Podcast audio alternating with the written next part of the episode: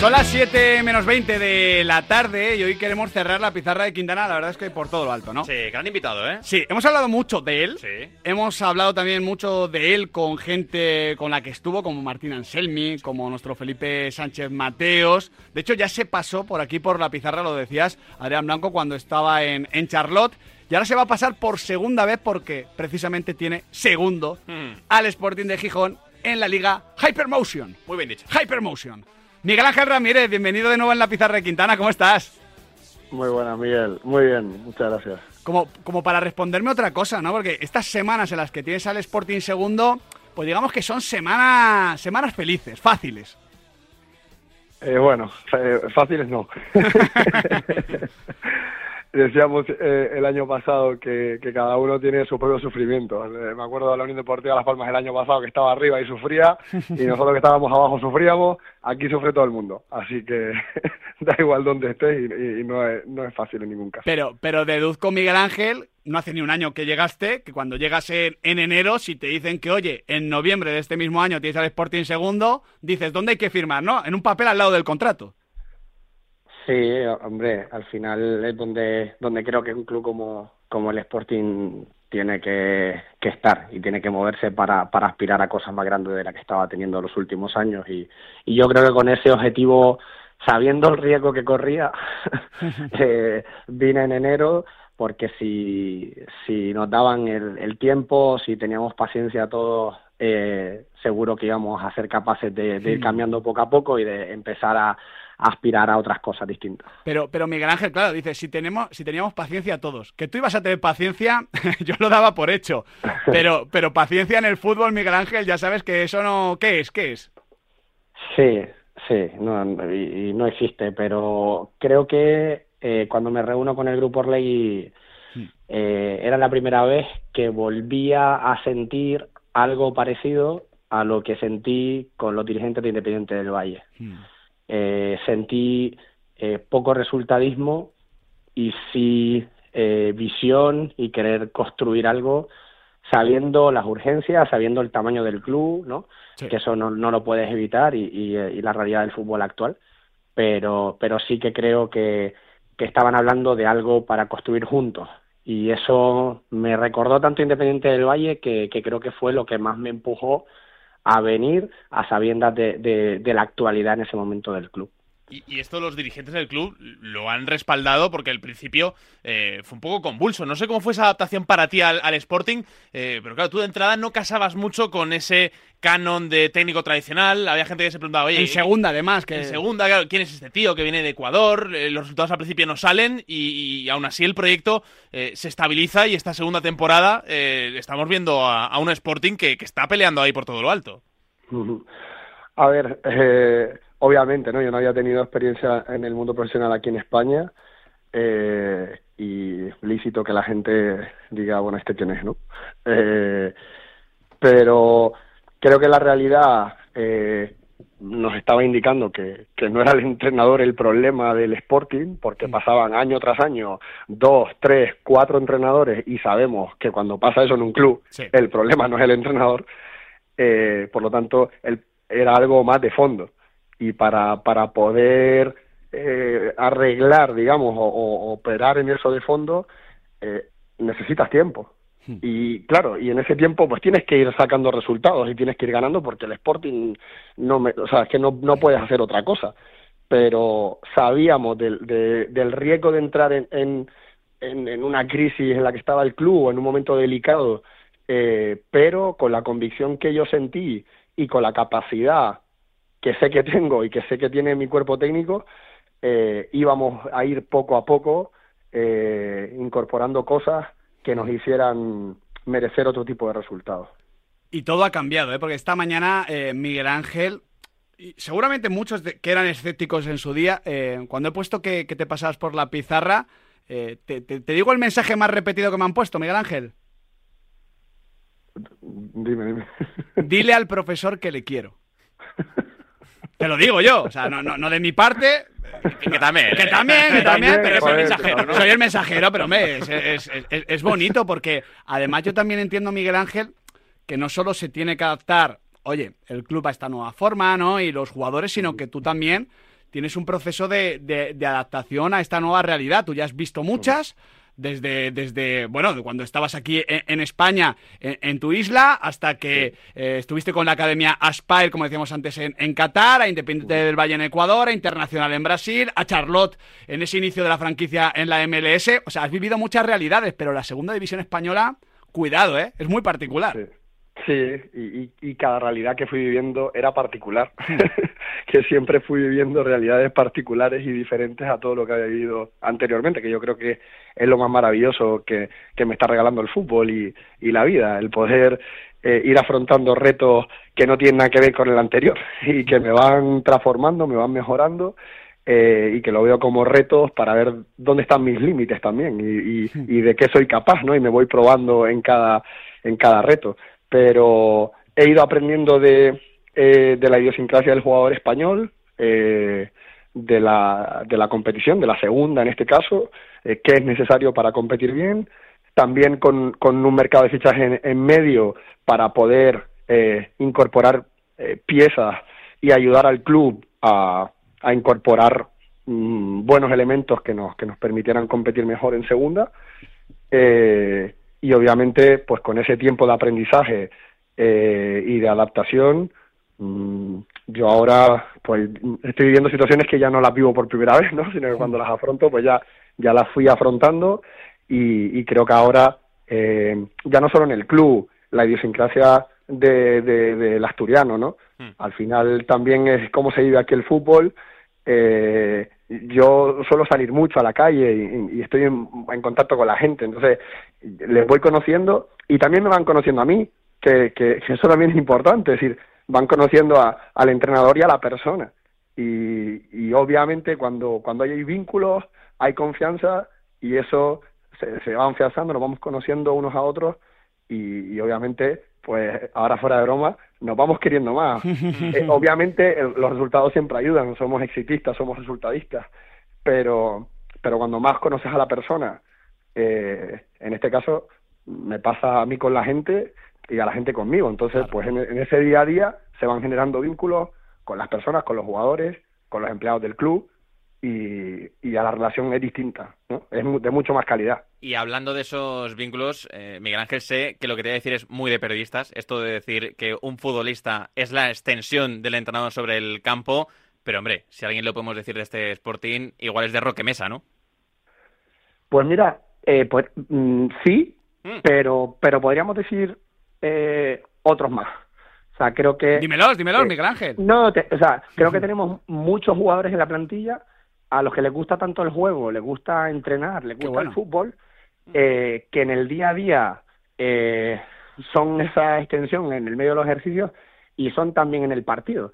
Y te puedo nombrar a Cali, a Cote, mm, eh, a Nacho Méndez, es decir, son gente que, que les gusta mucho el juego y, y que a mí también me gusta trabajar en equipo, digamos, es decir, eh, no me gusta ordenar y que ellos, o sea, y que ellos lo hagan, sino que, que sea un trabajo de equipo, que sea algo preparado de manera conjunta y que todo aquello, al final son ellos los que lo juegan, todo aquello que ellos vayan sintiendo desde dentro, que, que pueda ayudar, tienen la libertad, pues se sienten libres todo tiempo de, de poder decirme, oye, mister, vayamos por aquí o esto nos está pasando. Y yo creo que eso es importante tener esa relación con el jugador. Hablando del equipo en general, claro, con el Sporting segundo y esta gran dinámica que traéis de resultados, Miguel Ángel, ¿hasta qué punto la ilusión por el ascenso notas que se empieza a convertir en presión? No, a ver, yo, creo que eh, cuando vienes al Sporting tienes que saber convivir con la presión. Y yo a todos los que incorporamos en, cuando yo hablé con ellos antes de que vinieran al Sporting, les dije que estuvieran preparados porque no todo el mundo es capaz de jugar en el Molinón. O sea, tienes que saber afrontar la presión de un club gigante como es el Sporting. Si no, no vengas. Y yo creo que esa presión es la, es, es la bonita, es la que, es la que todos queremos tener. Yo prefiero tener la presión de, de, un club grande de, a, no tenerla. la adrenalina esa, ¿eh? Claro, y al final eh, creo que no nos, no nos estamos marcando el ascenso como un objetivo, eh, sino yo creo que es el reto de, de, convertirnos en un equipo que merezca ascender, que creo que para mí es distinto. Eh, porque al final los resultados se pueden dar o no, porque es un juego y el fin de semana puede pasar cualquier cosa, eh, pero que hagamos las cosas de lunes a viernes para convertirnos en un equipo que merezca ascender. Hmm. Que luego, en mayo, ya veremos qué pasa. Pero Esto- ahora... Esto me lo- suena lo- mucho, Miguel Ángel, a alguien al que conoces muy bien y con el que has estado. Suele decir Roberto Lave en la Real Sociedad de ser el mejor equipo del mundo de lunes a viernes y luego el fin de semana ya recoger las consecuencias, ¿no? Pues porque seguramente aprendí del mejor. Tuve la suerte de estar, de estar muchos años con él y, y de absorberle y sigo todavía aprendiendo de él y, seguro que la Real Sociedad es, es una buena tapa de puzzle para, eh, para tenerla y saber qué es lo que tenemos que hacer. ¿no? Creo que son un buen, un buen referente. ¿Y, y tú todo esto cómo lo trabajas de lunes a viernes con el futbolista? Porque, por ejemplo, cuando eh, hablabas de la extensión del entrenador, te ibas a muchos de los veteranos de, de la plantilla. Eh, siempre se ha dicho aquello de que la segunda división eh, es muy larga y que, eh, bueno, está el caso de... Es de- larguísima. Claro, está el caso de Zaragoza, que, que empezó muy bien la temporada y, y viene de caer eliminado contra el Acheneta en la Copa del Rey. Eh, tú esto de lunes a viernes, eh, ¿cómo gestionas un poquito eh, emocionalmente al equipo? No, yo creo que eh, en- no solo en mi discurso, sino en, en mis acciones, ¿no? Eh, el, el ejemplo tiene que ser el, el, el discurso eh, con menos palabras y, y, y, y que se escuche más alto. Y desde, desde mi exigencia, desde mi energía, mi entusiasmo, en el más uno, eh, cuando tienes a los chicos que no han jugado, que para mí seguramente lo más fácil sería no aparecer, y soy el primero que está en el campo intentando ayudarles, intentando transmitirles eh, eso, entusiasmo, energía, eh, pasión por el juego, intentando ayudarles a ser mejores, desde el más uno ya vamos indicándoles qué es lo importante. Y lo importante en ese momento es el más uno, y es el entrenamiento. Y, y nos vamos al vídeo e intentamos estudiar al rival, es decir, durante la semana no se está hablando de que somos segundos, no se está hablando porque no nos sirve absolutamente de nada, porque sabemos que en noviembre ser segundo no significa nada. Y más en una liga como la segunda, que es no es larga, es eterna. Y no nos sirve de nada estar pensando en la clasificación porque ahora no nos da nada. Pero sí que nos da presencia eh, estar en, el más uno, en el más dos, en el más tres, presentes en el entrenamiento, con energía, queriendo mejorar, centrándonos en lo que podemos mejorar, porque tenemos muchísimas cosas a nivel individual y a nivel colectivo que, que hacer mejor. Entonces, eso es lo que, lo que trato de, de, de- de donde ponerles la energía, digamos, y el foco, ¿no? Y no estar pensando en otras cosas que no, que no, no nos ayudan. Pues mira, Miguel Ángel, como, como me gusta mucho eso de no, no, el objetivo no es ascender, es tener un equipo que merezca ascender y acabas de hablar de, de muchas cosas que mejorar a nivel colectivo. Dime una, dime una que, que tú sientas que si el equipo tiene que convertirse en ese equipo para, em, para merecer ascender, tiene que conseguir una cuestión, la que tú quieras. Eh, del juego, dices. Del juego, del juego. Eh, a ver, a, ni- a nivel individual nos hemos reunido eh, con cada uno para definir objetivos eh, individuales y áreas de mejora. Y cada uno ha elegido la suya, ¿no? Es decir, bueno. cada uno ha sido, eh, ha elegido, pues yo tengo que mejorar en esto y ahora nosotros, el cuerpo técnico, vamos a intentar ayudarles en el día a día a, a enfocarnos y a estar pendientes de, de ese área de mejora individual. Y a nivel colectivo, eh, yo creo que podemos seguir eh, afinando eh, la estructura que estamos teniendo en ataque, sobre todo por tener diferentes registros eh, de cuando tenemos menos espacios, eh, porque al final ahora nos respetan más, nos dejan menos espacio eh, y tenemos que ir dándole una vuelta ¿no? a esa estructura que estábamos teniendo para, no, para, para ser menos predecibles, para que el contrario no sepa qué vamos a hacer. ¿no? Entonces en ataque se trata de irnos transformando un poquito y ver dónde podemos generar otra ventaja y dónde podemos ser eh, menos predecibles. Y en defensa seguramente eh, van apareciendo cosas jornada a jornada que nos hacen replantearnos y dices, hostia, pues es- este equipo nos hace esto y a lo mejor nos toca ser un poquitín más compacto, cederle más espacio, o este no, no te, no te voy a, no te voy a dejar la iniciativa de, de iniciar y voy a dar ese pasito adelante. Entonces, yo creo que va relacionado un poco con el rival que vas teniendo cada fin de semana, de los comportamientos que tiene para que tú vayas afinando un poquito la, la maquinaria, porque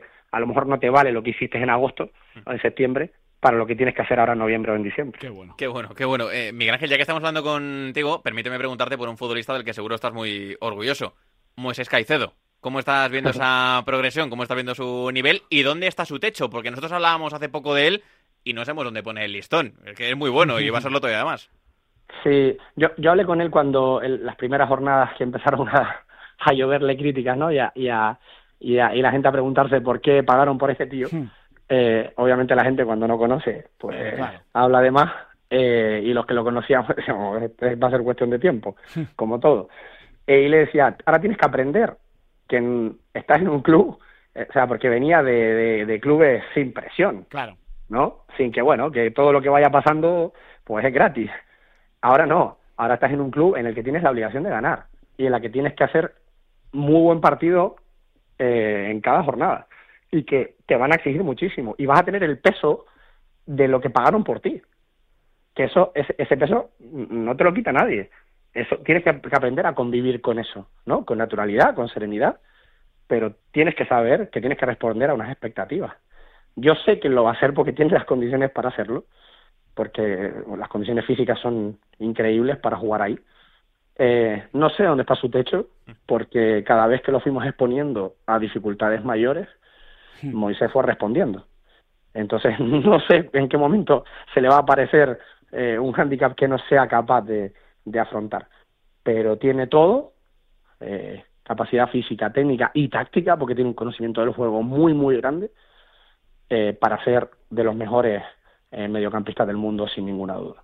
Qué historia más, más bonita la que, la que estás desarrollando, Miguel Ángel, eh, como profesional. Seguro que tú eres el primero que lo sabe, pero desde fuera lo, lo- lo decimos de forma envidiosa, ¿no? O sea, joder, lo que molaría. Y encima también conocer a ese Kendry Páez que ya le arruinó un poquito una noche Sí, a- aquí bueno. a- a- al señor Nahuel Ya- Miranda. ya hablaremos, ya hablaremos. Ya, hablaremos de Kendry te- Solo antes de despedirte, El Miguel otro, día Ángel. le mandé un- el otro día le mandé una foto ¿Ah, sí? siendo él siendo el sub 12 y estamos los dos en la grada de allí de, de la, del complejo independiente del Valle viendo un partido. Kendry siendo sub 12 era nada, un, un enano. Eh, y se la man- y se la mandaba porque la encontré por ahí por el teléfono y, y ya ves dónde dónde no dónde le ha ido llevando el, el fútbol y la vida. Y lo que le queda. Nos queda, va, nada, 30 segundos, así que simplemente te digo, Miguel Ángel, atraco, antes de despedirte, un compromiso. Al día siguiente de ser ese equipo que merezca ascender, no voy a decir de ascender, de ser ese equipo que Sí, merezca sí. ascender, hablamos en la pizarra. Todo hecho. Trato hecho. Miguel Ángel, toda la suerte del mundo y todo el cariño de esa gente de Gijón que ya digo que nos ha escrito a nosotros Sí, sí, sí. y nosotros te lo trasladamos. Un fuerte abrazo. Muchas gracias, abrazo para todos. Uno de los nuestros, Miguel Ángel Ramírez. Un ¿eh? crack, ¿eh? A nosotros también nos miraban con escepticismo, ¿eh? Cuando Bueno. llegamos. Fíjate ahora. Ahora lo siguen haciendo. Ahora, ahora nos tenemos que- despedir. Tenía yo razón, tenía yo razón, hombre. Porque no tenemos al Sporting segundo. Toda la suerte del mundo para el Sporting, porque además, ojalá ascenda. Ojalá. Ojalá ascenda. Nahuel Miranda, Abrazo que nos grande. vamos. Muchísimas gracias, Adrián Blanco. Mañana más y mejor, chicos. Aquí, en Radio Marca, la pizarra de Quintana, la radio del deporte.